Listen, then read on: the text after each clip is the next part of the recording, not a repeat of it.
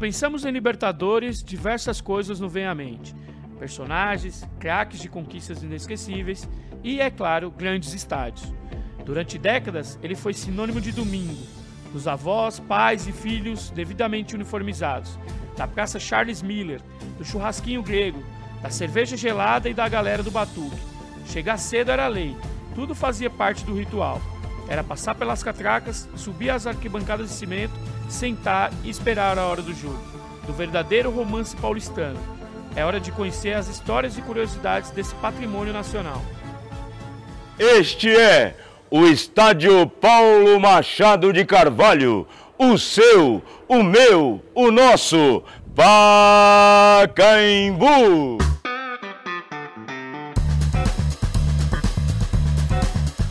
Eu sou Márcio Porto e vivi muitas histórias no solo sagrado do Pacaembu. O meu, o seu, o nosso. Essa frase já faz parte da vida dos paulistanos que gostam de futebol, que prontamente já completam. Pacaembu. Uma atmosfera aconchegante faz qualquer um se sentir em casa no estádio. Templo que marcou a história dos quatro grandes paulistas. Eu sou Marcelo Azan e também vivi momentos mágicos no querido Paulo Machado de Carvalho. Ele é o concreto da história de São Paulo, das chuvas de papel picado, das bandeiras ao vento e do abraço ao povo. O Pacaembu é realmente um estádio de muitas cores e amores. Com o futebol se consolidando como o esporte mais popular do Brasil na década de 30, a cidade de São Paulo ainda se mostrava atrás da vizinha Rio de Janeiro quando o assunto era estádio. Os cariocas tinham, além das Laranjeiras, o estádio de São Januário, o maior do Brasil na época. Foi então que, a partir de 1935, começaram a surgir projetos para a construção de um que realmente fizesse jus à maior cidade do país e que pudesse abrigar os clubes que expandiam a cada dia na cidade. Em especial Corinthians e Palestra Itália, a fachada, construída em tijolos e concreto, teria inspiração no lendário Estádio Olímpico de Berlim, com belas e imponentes colunas. Em abril de 1940, o estádio foi inaugurado, considerado o maior e mais moderno estádio da América do Sul, tendo capacidade para 70 mil pessoas. A primeira década de vida do Pacaembu foi repleta de grandes jogos e marcada pela hegemonia do São Paulo, maior campeão paulista do período com cinco títulos.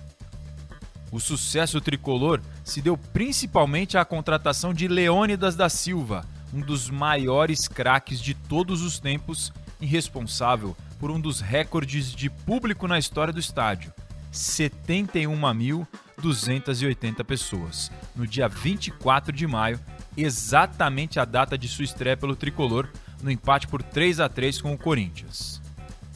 Leônidas ficou eternizado como criador da bicicleta.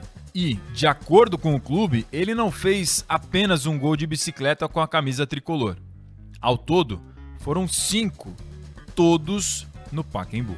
Mas quem também fez história no estádio foi o Palmeiras, que nasceu campeão exatamente no Pacaembu em 1942, quando venceu São Paulo por 3 a 1 no primeiro jogo após a sua mudança de nome Palestra Itália para Palmeiras devido às consequências da Segunda Guerra Mundial, quando Getúlio Vargas declarou apoio aos países aliados e começou a reprimir qualquer alusão aos países do eixo, no qual estava a Itália.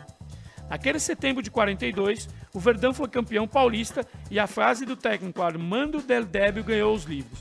O Palestra morre líder e o Palmeiras nasce campeão.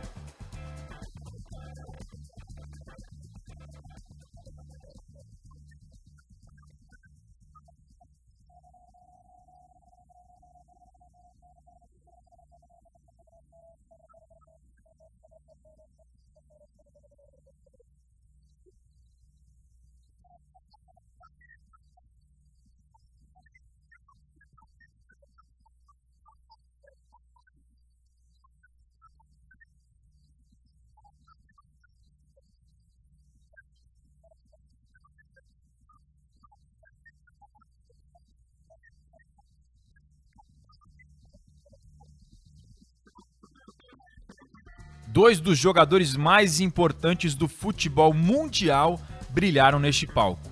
Pelé, o rei do futebol, foi o jogador que mais marcou pelo Santos no Pacaembu.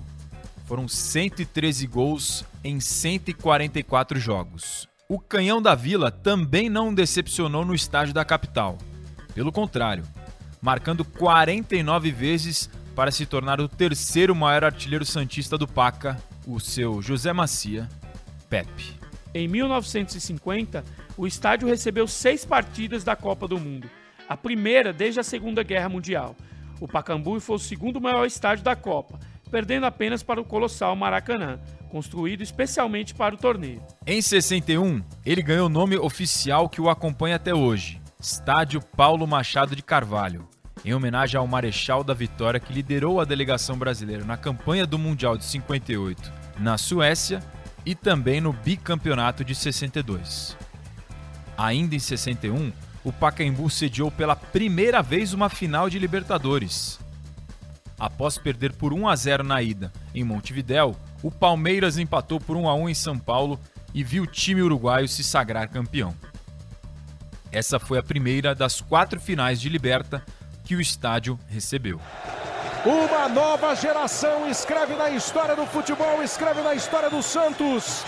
O título da Libertadores, o título que o time de Pelé e só o time de Pelé conseguiu para o Santos Futebol Clube. Agora a garotada Neymar, Paulo Henrique, Arouca, Rafael, os veteranos, Durval, Léo, o Santos comemora. É campeão.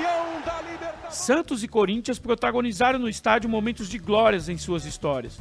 Os dois alvinegros conquistaram a Libertadores no Pacaembu. Em junho de 2011, o Santos venceu o Penharol por 2 a 1 com gols de Neymar e Danilo. O time treinado por Murici Ramalho celebrou o terceiro título na competição sul-americana naquela oportunidade. Também em 2011, o estádio viu o Corinthians levantar mais um título brasileiro ao empatar com o Palmeiras no dia do falecimento de Sócrates, ídolo do Alvinegro. Ele pede a bola. Prepare o seu coração, torcedor corintiano. Aí está!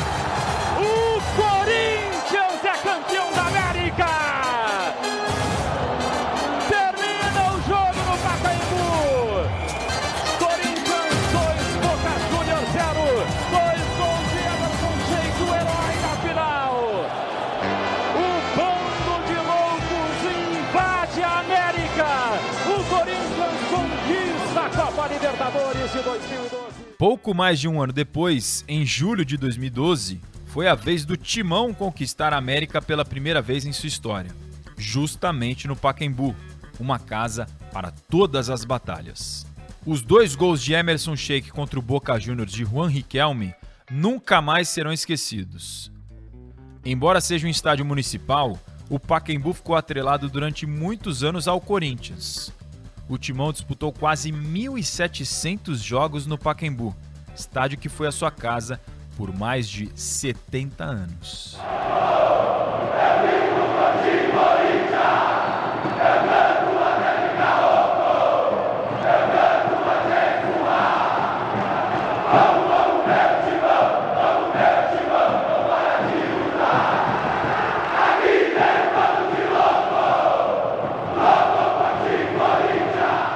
2002, foi a vez do São Caetano definir a Libertadores no clássico palco da Terra da Garoa.